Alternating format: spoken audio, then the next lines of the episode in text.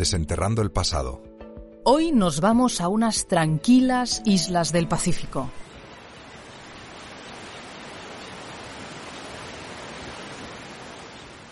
A las Islas Marianas, situadas al sur de Japón, para conocer el proyecto capitaneado por un equipo de arqueología español que estudia el impacto que tuvo en su población la colonización española que se inició en el siglo XVII, con especial énfasis en las misiones jesuitas.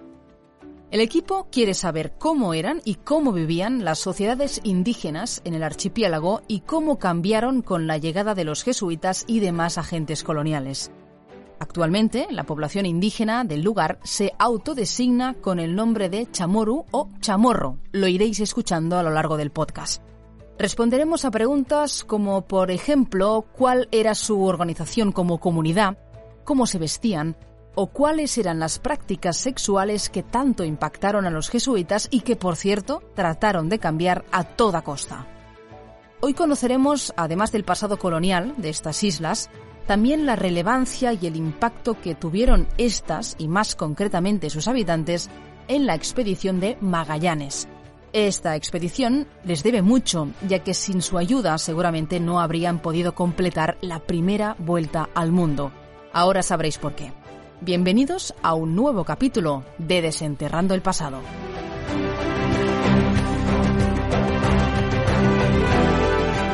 Un podcast de Historia National Geographic y Fundación Palar sobre arqueología y paleontología que explora los detalles más interesantes de nuestro pasado.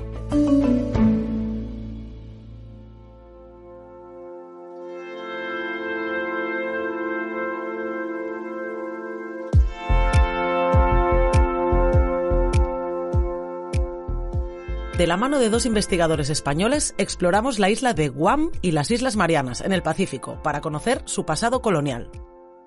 Por un lado, escucharemos a la directora del proyecto, Sandra Montón Subías, profesora de investigación y CREA del Departamento de Humanidades de la Pompeu Fabra de Barcelona. Y por otro, a Enrique Moral de Eusebio, investigador postdoctoral en la misma universidad. Se trata de un proyecto liderado desde la Universidad Pompeu Fabra en el que también colaboran la Universidad de Guam la Universidad Autónoma de Madrid y la Universidad de Hawái y Manoa. Empecemos por el nombre de este proyecto financiado por la Fundación Palarc. Proyecto Averigua. Sí, averigua, que va con B, significa arqueologías del colonialismo ibérico en Guam y las Islas Mariana. Y bueno, hicimos este juego de palabras porque averigua con B significa investiga en chamoru, que es la lengua indígena de eh, las Islas Marianas. Estamos escuchando a Sandra Montón. Ella es la directora del proyecto.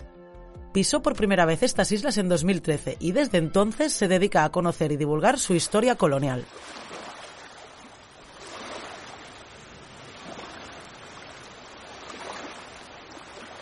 Las Islas Marianas y Guam son para mucha gente desconocidas. Y si preguntamos por dónde caen, más de uno no sabría qué contestar. Bien, se encuentran en el Pacífico Occidental, a unos 2.500 kilómetros al este de Filipinas y al sur de Japón. Las Islas Marianas conforman un archipiélago de 15 islas, de las cuales Guam es la más grande y sureña. Para que nos hagamos una idea, Guam ocuparía una extensión parecida a la isla de Ibiza, nos cuentan los investigadores que en 2020 vivían allí poco más de 170.000 personas. Enrique nos da más detalles. Pues las Islas Marianas y Guam en particular son unas islas no muy grandes, con vegetación en, montes que hay en el interior, con palmeras en la playa y la verdad es que el, el paisaje es muy bonito, pero se ve enturbiado un poco por el hecho de que aproximadamente un tercio de la isla está ocupado por bases militares estadounidenses las que es muy difícil acceder y en las que aparte cada vez que construyen algún edificio o, algún área destruyen patrimonio de las propias islas. Cabe destacar que en las islas hay bases militares americanas porque políticamente este territorio pertenece a Estados Unidos. Los habitantes de estas islas se llaman chamoru o chamorro y como segunda lengua oficial hablan el idioma chamorro del que hablaremos más adelante. El inglés, como os podéis imaginar, es la primera lengua oficial del país. Las sociedades que recibieron a Magallanes primero y a los misioneros jesuitas después se denominan actualmente sociedades late, con una cronología que abarca del 900 al 1700 de nuestra era. Eran sociedades orales para las que su tradición era muy importante. De hecho, lo que más valoraban era poder seguir viviendo de acuerdo con su cultura, pero, y ahora contaremos con más detalle, los misioneros jesuitas intentaron romper con muchos aspectos de esta tradición al resultarles incompatible con su manera de entender el mundo y con el proyecto civilizador que pretendían desarrollar en el archipiélago. Vamos a conocer un poco más este proyecto. Empezamos por su lema, en inglés, Bridging People, Sharing History.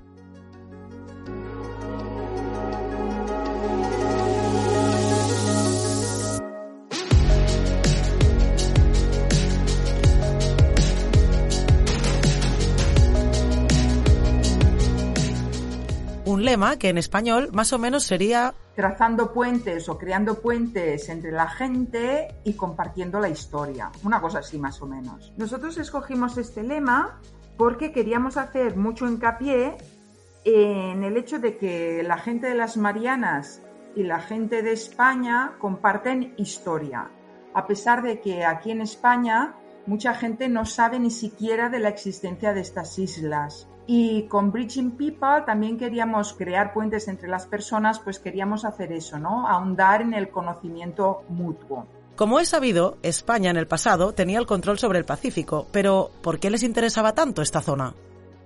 Pues bien, no sería por los recursos naturales.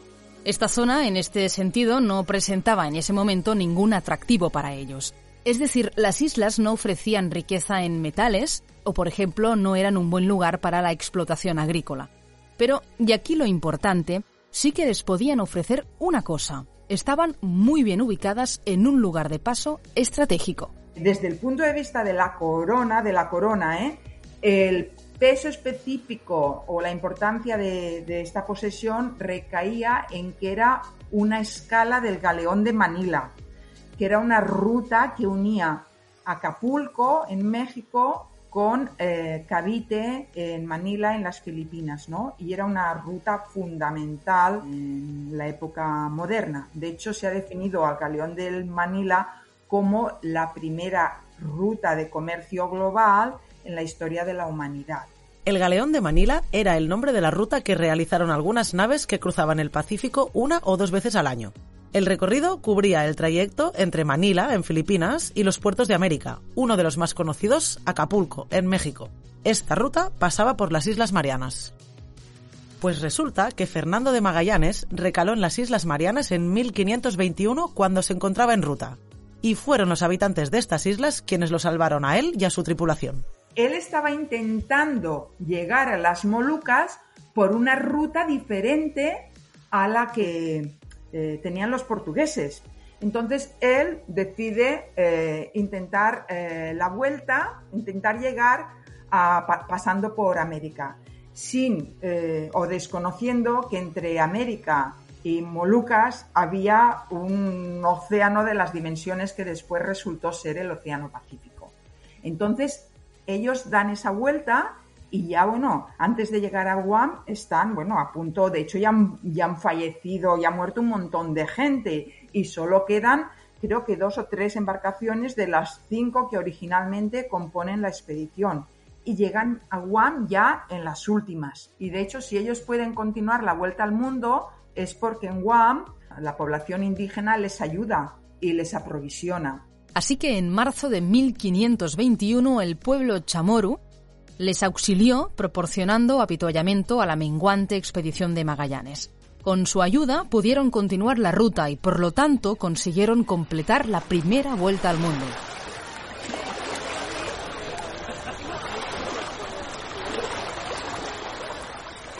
Recordemos que el 20 de septiembre del año 1519, cinco naves con unos 250 hombres a bordo partieron de Sanlúcar de Barrameda, en Sevilla, donde unos pocos supervivientes llegaron el 6 de septiembre de 1522, después de completar por primera vez la circunavegación del planeta.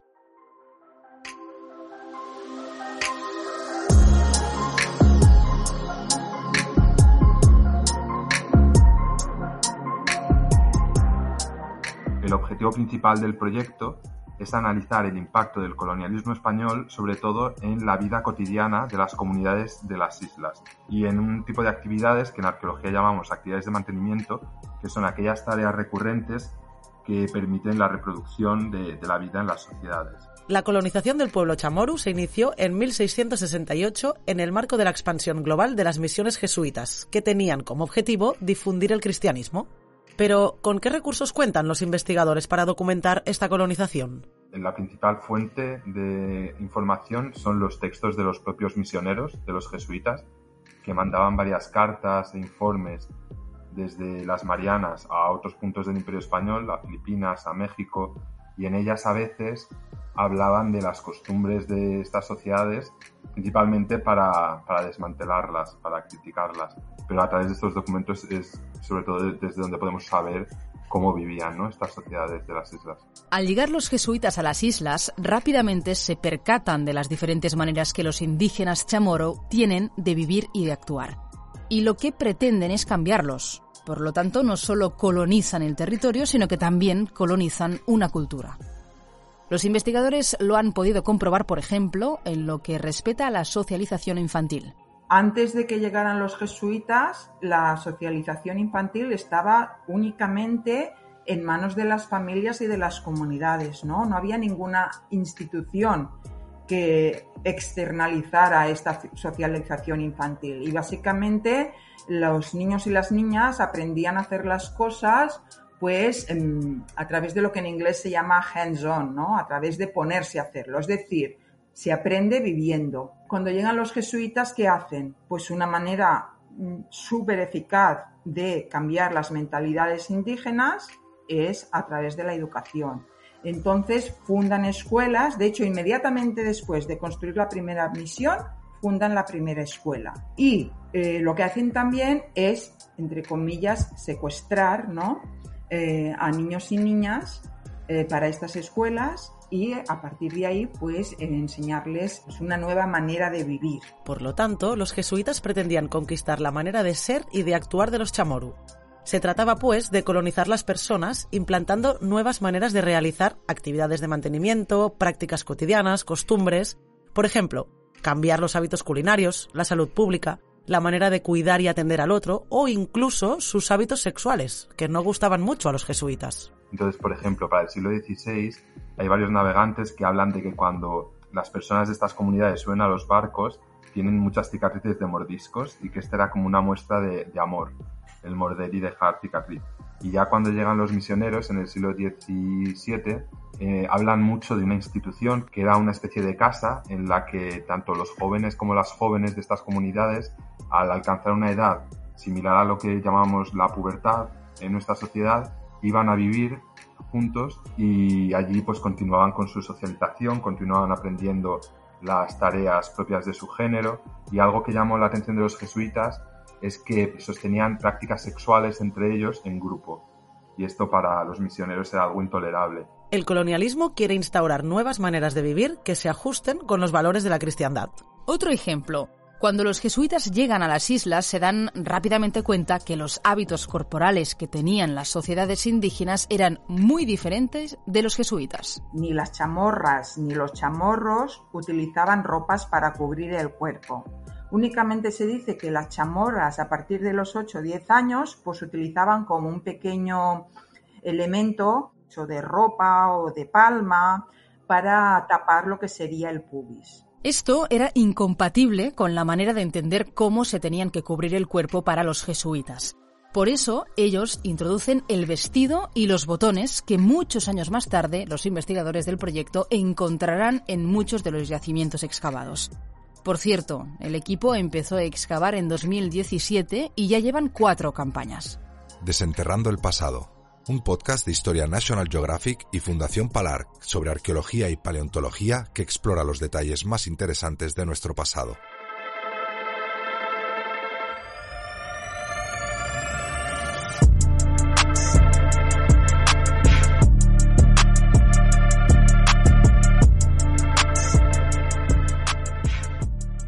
Escuchado hasta ahora la historia de la comunidad chamoru, os preguntaréis cómo conviven los actuales habitantes de las Islas Marianas con su pasado colonial.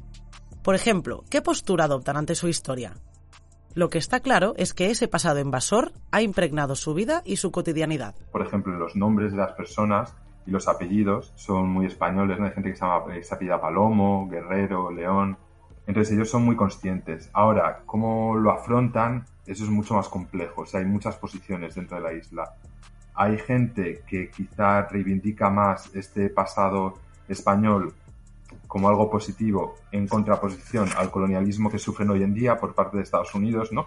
Como algo que forma parte de la identidad chamorra, este eh, pasado con el español, y luego hay gente también que se opone a él como al, colonialismo estadounidense y como a todo colonialismo. Y entonces como que, por ejemplo, esto se ve muy bien en el lenguaje, como que hay, hay personas que en el lenguaje chamorro, que posee muchos términos del español, están intentando, entre comillas, depurarlo, ¿no? Entonces hay posiciones muy complejas en torno a esto, que van desde la aceptación hasta el rechazo. Enrique comenta el tema del lenguaje. Hay palabras que para los hispanohablantes son muy parecidas. Por ejemplo, viva cumpleaños es feliz cumpleaños. Hola, es que hay tantísimos. En la, comida se ve muy bien, ¿no? Ah, sí. En la comida hay muchísimos buñuelos. Ay, sí, buñuelos dagos, sí. En la comida sí. Guiso. Sí, es verdad. En la comida, ensaimadas, hemos visto caldo, ¿verdad? ¿Cómo se come el caldo? Arroz caldo. Arroz caldo. Los habitantes de las islas dan mucha importancia a la comida porque es un acto que les permite reunirse y celebrar. Y eso es lo que hacen cada vez que los investigadores pisan su tierra. Eh, en general son muy amables y muy hospitalarios. De hecho, mm, es muy habitual, a nosotros siempre nos invitan a sus casas, a sus festividades, nos conciben también como algo exótico, ¿no? Los y las españoles, uy, mucha gente sabe de la colonización española, pero nunca había conocido a españoles y españolas. Y entonces, bueno, pues se ponen también, les gusta encontrarnos y hablar con nosotros.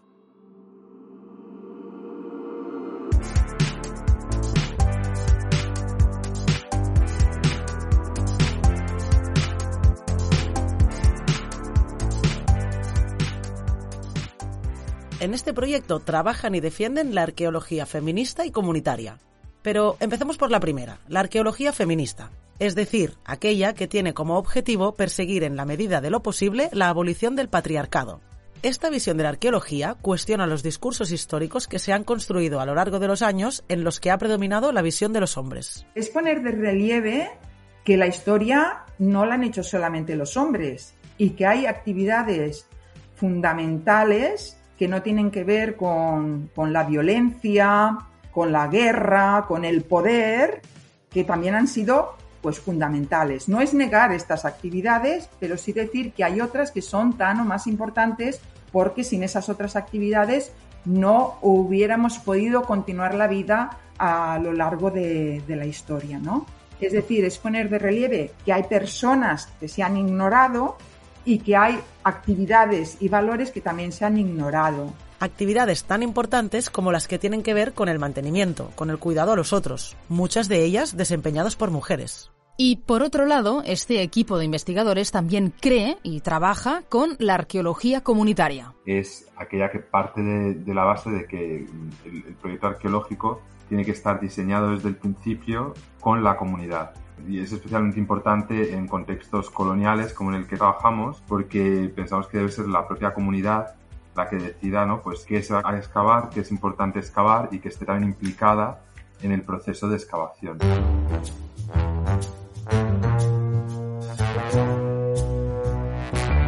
Vamos a conocer un poco más a estos investigadores con algunas preguntas más personales.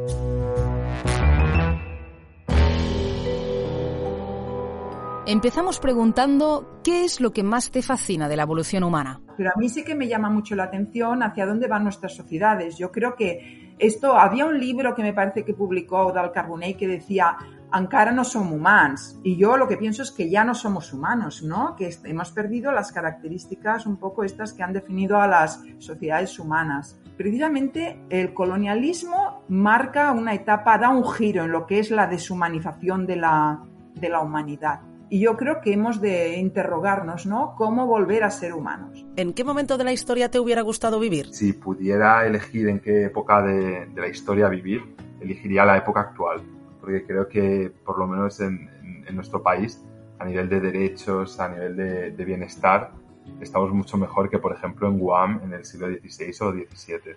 Yo no volvería al pasado, además creo que es imposible volver al pasado y como mujer yo creo que cualquier sociedad pasada fue, fue peor, menos quizá las iniciales, ¿no? Donde pues no había mm, desigualdad entre hombres y mujeres. Pero bueno, mm, eh, me parece tan utópico volver a esas sociedades. Yo prefiero luchar en el presente o trabajar en el presente para pulir las desigualdades, pero me quedo en el presente. ¿Y qué gran descubrimiento arqueológico te hubiera gustado desenterrar? Yo es que no estoy por la arqueología de los descubrimientos mm, mediáticos. ¿eh? Yo estoy por más por la, por la arqueología de la cotidianidad, del día a día, ¿no? Y de, de cómo estas pequeñas historias van cambiando el relato.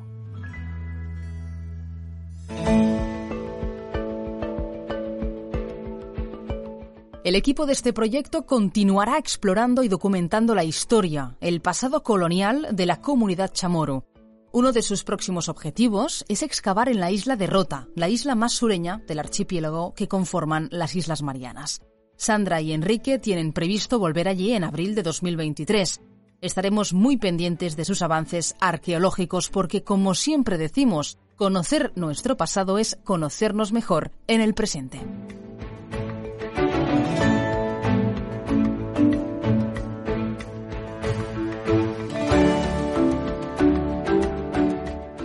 Desenterrando el pasado, un podcast de historia National Geographic y Fundación Palar. Guión, Laia. Locución, Laia Columé y Guiomar Huguet. Edición y postproducción, 1811 Studio. Si te gusta la historia, escucha nuestro podcast Curiosidades de la Historia, donde relatamos algunos curiosos episodios históricos. Búscalo en tu plataforma de podcast favorita.